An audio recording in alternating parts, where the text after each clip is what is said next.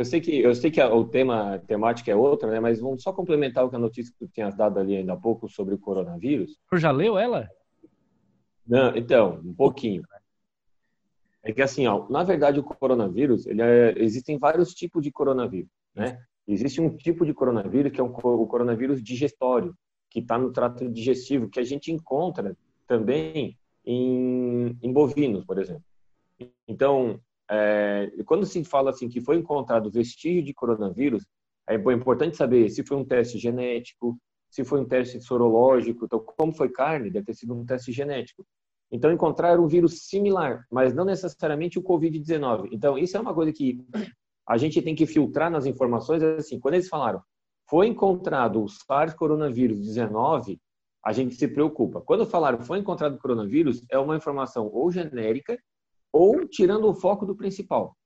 Não estou dizendo que não encontraram o coronavírus 19, mas quando a informação vem, foi encontrado traços de coronavírus, e o coronavírus é um vírus muito amplo, então às vezes a gente se assusta, mas quando a gente vai no, no frigir dos ovos, a informação ela é não inverídica, mas ela torce um pouquinho para poder ser sensacionalista.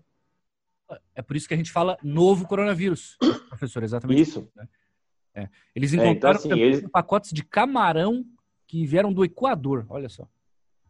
Existe um coronavírus que é muito comum em baleias e golfinhos, né? Então existe um outro tipo de coronavírus que está no mar, é, que, é, que contamina a fauna marinha. Então assim, isso não é problema ter encontrado, né? Eu encontrei o coronavírus em Lobo Guará há mais de 15 anos atrás no estudo na Serra da Canastra. Nossa. Mas não tem nada a ver com o coronavírus que a gente tem com o problema hoje do Covid. Né? Então, só assim, é importante vocês passarem informação, mas é importante que as pessoas, quando escutem, entenderem né, o que, que vocês estão passando, que é o coronavírus é um vírus em geral. Entre os diversos tipos de coronavírus, um é o que vai promover, né, que vai provocar a Covid-19 que a gente está enfrentando agora. É importante o senhor dizer isso também, professor, pelo lado da economia, porque, por exemplo, aí já leio aqui, a China pode pensar melhor em relação à importação de carne brasileira, coisa tal. Então, é, a, a, forma como você também é, repercute isso na imprensa pode prejudicar o próprio país, de certa forma, né? Porque a China vai, vai olhar melhor isso. É, exatamente. Então, eu volto a falar o que eu tenho falado desde o início disso tudo, né? A gente tem que ouvir a ciência e ver o que, que a ciência diz, que tipo de coronavírus, o que, que foi encontrado. Porque se a gente for falar economia, o brasileiro deveria repensar em comprar produto chinês para valorizar o nosso mercado interno. Então, eles deveriam se assustar com uma notícia dessa. Então, é, é sempre é sempre assim, eu, é, eu concordo, vocês têm que noticiar, isso está saindo, mas eu, como meu papel de veterinário, epidemiologista, acho que não custa dar uma pincelada nesse tema. Legal. Para quem está no Facebook, tá bem legal a nossa conversa, cada um em um lado lá da tela, para você assistir melhor. Bom, professor, naturalmente que o tema que foi escolhido para hoje é algo levantado nos meios de comunicação nos últimos dias. Já nas últimas semanas, de fato, com o caso daquele traficante de animais lá de Brasília, aí o Fantástico da Globo revelou uma rotina cruel, eu diria, de, de traficantes de, de animais, enfim, é. e, e, inclusive com repercussão aqui em Santa Catarina, né? É, é, deve ser, pensando no animal, realmente essa palavra crueldade, eu acho que ela é a ideal para esse cenário, né? É, então, é, isso é uma coisa que é, vamos tentar botar alguns pingos nos is, né? O que, que a gente entende de crueldade quando a gente coloca a nós na posição do animal? Esse, esse tem sido um problema muito grave nesse tipo de, de informação que aconteceu. Então, vamos lá. Brasília. Brasília era um rapaz, não importa que era classe média alta, filho de não sei o que, não me importa, uhum. que, que tinha serpentes, tá? E entre essas serpentes ele tinha uma naja. E essa naja é uma cobra extremamente venenosa que não existe o soro no Brasil. Esse é o problema. Ah, mas as cobras ficavam numa caixa. Cara, se tu for num terreno, as cobras ficam do lado do esgoto para poder pegar os ratos. Se tu for num terreno, as cobras ficam num buraco. Então, as cobras, as serpentes, elas vivem bem naquele ambiente, o que seria cruel para nós. Para as serpentes, por que, que elas precisam? Elas precisam de calor para manter sua temperatura e elas precisam de comida. Então, numa caixa onde se mantém as serpentes, por exemplo, o Butantan, falando de crueldade, se tu for no Butantan, a gente tem diversas serpentes que vivem numa caixa, que vivem sendo extraído soro e que está salvando milhares de vidas. Sim. E então assim, a, o termo crueldade, quando a gente vai avaliar a condição que o animal está sendo cuidado, a gente tem que, às vezes a gente é, humaniza demais, né? Então eu concordo contigo quando tu fala assim, a crueldade no tráfico Isso é uma coisa que tem que acabar, é um problema muito grave no Brasil. Mas as formas como eram tratados, como eram criados, não eram é, exatamente tão cruéis assim, porque os animais eram bem cruéis. Por coincidência, eu conheço o biólogo que é responsável né, no zoológico de Brasília, eu conversei com ele até semana passada, o Carlos Eduardo, e ele me mostrou vídeo, foto dos animais que foram apreendidos e essa naja entre elas. Né? Então, os animais estão bem cuidados hoje no zoológico, estão uma condição melhor do que estava na casa da pessoa, né? E quando chama também a pessoa de traficante, então, inclusive, o aluno de veterinária, ele faz parte de um grupo de estudo de animais selvagens e uma, uma professora foi incluída no processo. Então, eu tenho um grupo de estudo de animais selvagens aqui com os meus alunos. Nenhum deles tem cobra peçonhenta em casa, não se preocupem. Uhum. É, mas muitas vezes, né, a pessoa que comete essa infração, ela não tem noção da extensão. Então, eu sei que o jornal, é, que os jornais no Brasil taxaram o rapaz de traficante. É, não estou dizendo que ele não fazia comércio ilegal, mas a gente está colocando no mesmo patamar, né? O cara que, tá, que vende uma serpente em comparação ao cara que vende um quilo de cocaína. Então a gente tem que tomar cuidado. As palavras são bastante fortes. Então ele foi um comerciante ilegal que, pela legislação, é caracterizado tráfico? Sim. Né? Mas às vezes a forma como a mídia apresenta é um pouco assustadora é. sobre o rapaz. É, é. Então, dito isso, ele tem, ele fez uma irregularidade, ele tem que pagar pelo crime que ele cometeu é, seja financeira, seja em cadeia. Eu não sou advogado para estar tá aqui taxando o rapaz de culpado ou não, isso é uma interpretação da lei. É, não importa o que a lei está escrita, depende da interpretação que o advogado, o juiz, promotor, seja lá que for estiver envolvido, o pessoal do direito que me salve, que vai dar melhor conduta. Mas o que eu, a minha preocupação sempre são os animais. É, exatamente então, é o nosso foco, né, aqui também. Sim. Então, é, até... por que eu estou falando isso? Porque isso deu uma repercussão no Brasil inteiro. Então, inclusive, tem pessoas que já ligaram para as autoridades para entregar os seus animais. Então, o que aconteceu? Em Joinville, teve uma denúncia onde a Polícia Militar Ambiental e o IMA tiveram uma ação de recolher oito serpentes. E entre essas serpentes existem sete corn snake, que é uma cobra pequena que vai até 1,20m. Tinha filhote, tinha cobra maior. Isso foi uma... né, professor? Desculpa. Foi, foi Joinville. Tá. Foi Joinville. Já estamos em Joinville. Estamos em Santa Catarina agora. Isso. Então, a repercussão de Brasília mexeu no Brasil inteiro, Sim. né? comoveu todo mundo. Algumas pessoas começaram a fazer denúncia, algumas pessoas quiseram doar as suas serpentes para órgãos é, competentes. Teve uma denúncia em Joinville que uma pessoa apresentava na sua casa uma série de animais é, de répteis, de serpentes. O IMA, com a, com a Polícia Militar Ambiental, foram lá fizeram apreensão. Então, foram oito serpentes que foram recolhidas. Só que, assim, não eram somente oito serpentes. Para quem não sabe, né, a serpente come rato. E a pessoa tem que criar os ratos. Então, existia uma condição naquele ambiente não tão adequada para todos os animais. Tá?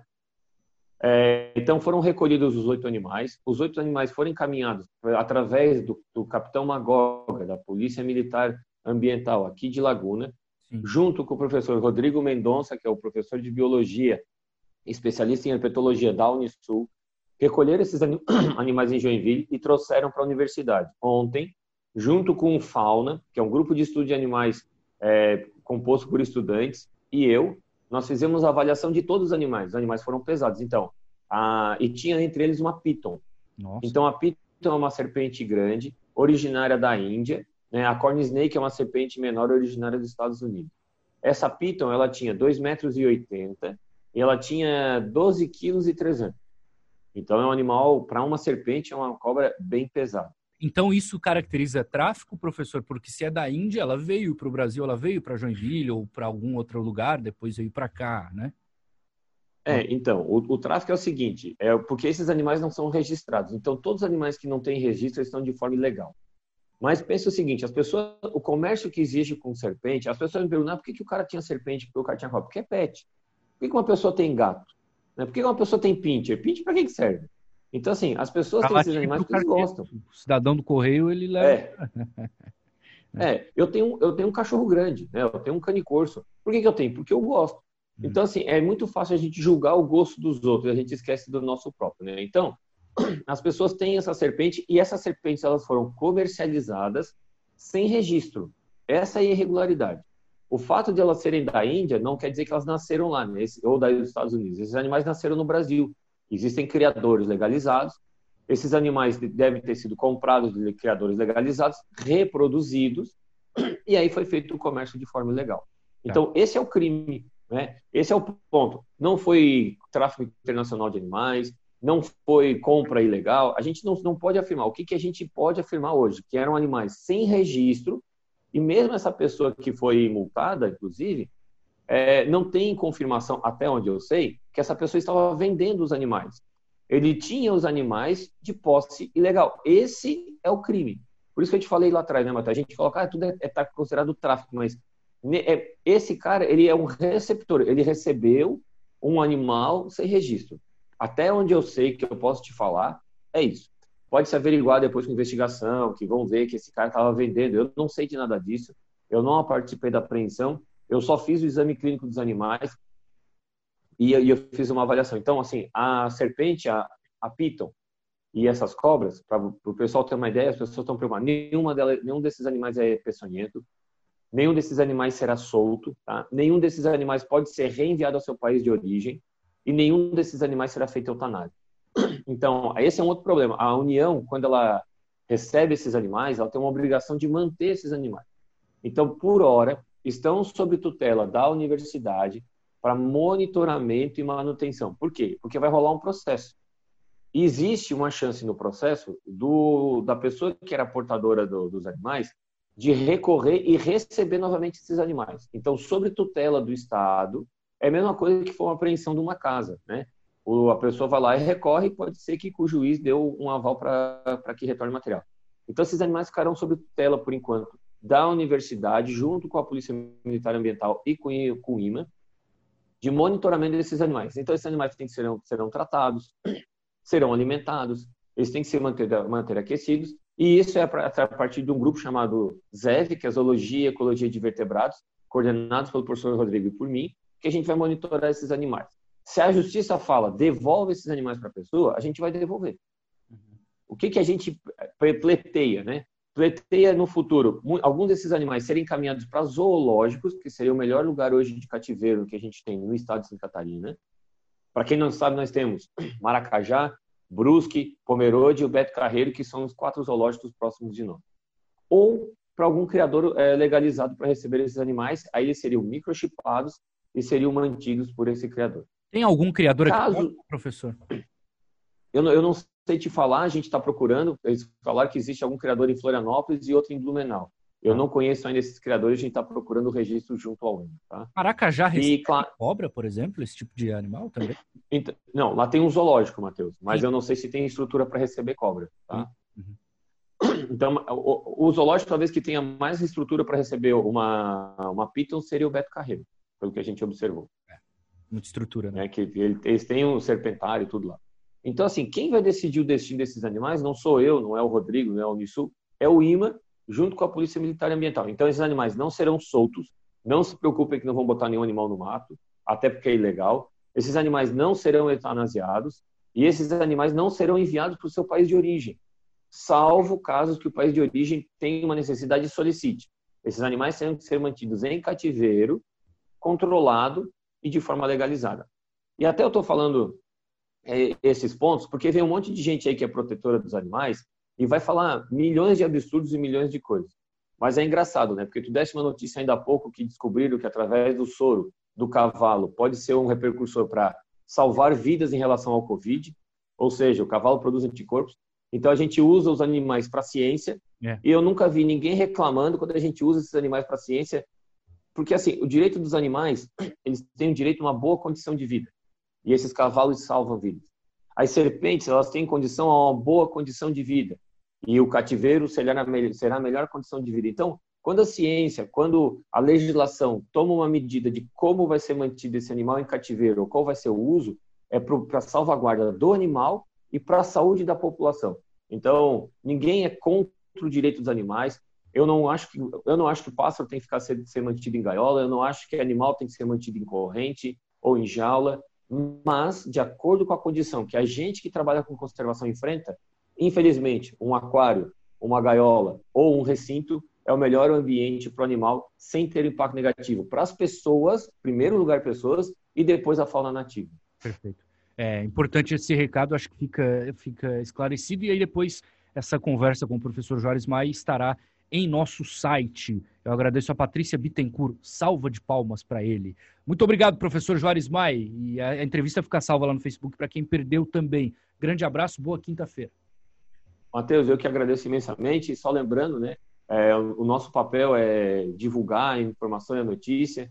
Se alguém tiver algum questionamento, alguma dúvida, entre em contato com o pessoal da rádio. Eu teria o maior prazer em esclarecer. É, quando a universidade recebe um animal, não é trazer um problema para Tubarão. Uhum. Lembre-se que Tubarão tem uma grande universidade e essa universidade tem capacidade de resolver problemas. Nós estamos resolvendo um problema do Estado. Tá? Então, por essa capacidade técnica é que esses animais vieram aqui para Tubarão. Obrigado, professor. Obrigado, um. Matheus. Um abraço a todos vocês.